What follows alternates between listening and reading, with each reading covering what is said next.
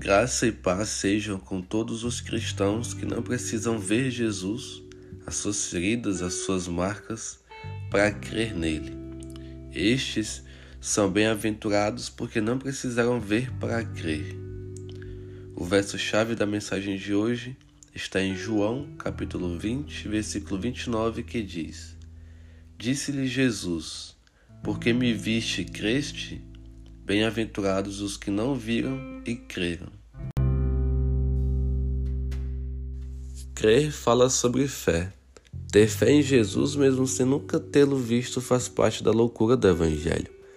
Entregar a vida a alguém que nunca vi é uma loucura que me leva para onde eu não sei ou talvez saiba, que me lava, que me purifica, me ilumina e me transforma.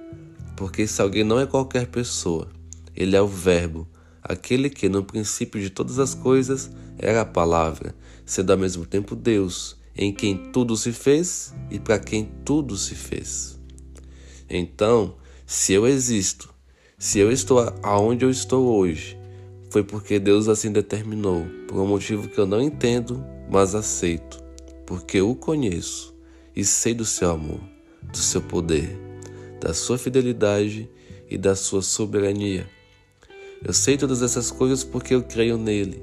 E por crer em seu nome, pelo seu espírito e pela sua palavra, é que não precisei ver as suas marcas, as marcas do seu sofrimento.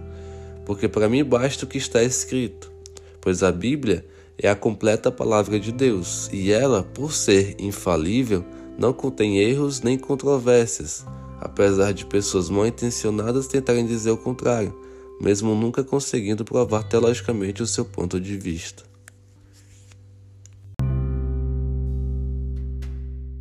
Eu creio porque a graça e a verdade de Deus me alcançaram. Eu creio porque a luz me alcançou e passou a iluminar a minha vida que era escura, pois estava em trevas. Essa luz trouxe claridade e me mostrou os meus podres, os meus erros, os meus pecados pois é isso que o Evangelho faz, nos mostra quem somos. Quanto mais conhecemos Jesus, mais nos autoconhecemos. Isso tudo pelo crer, pela fé, por entender que a Bíblia é Deus falando comigo. Eu não precisei ver as marcas no corpo de Jesus, porque o seu Espírito da Verdade a sua palavra, que revela a graça, me bastam. Bem-aventurado sou eu hoje porque creio em Jesus sem vê-lo, mas anseio pelo dia que o verei pelo dia que entregarei a minha cruz a Ele, para que eu receba de Suas poderosas e perfuradas mãos a coroa da vida, da vida eterna.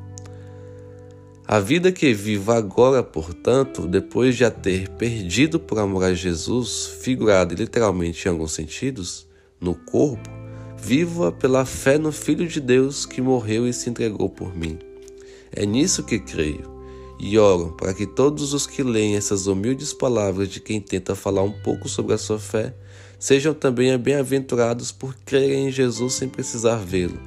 E peço que o Deus de toda graça e verdade os fortaleça de glória em glória, revele a sua verdade e os transforme por amor ao seu nome, para que sejamos de fato imitadores do nosso Senhor e Salvador Jesus Cristo, para que sejamos de fato cristãos. Amém.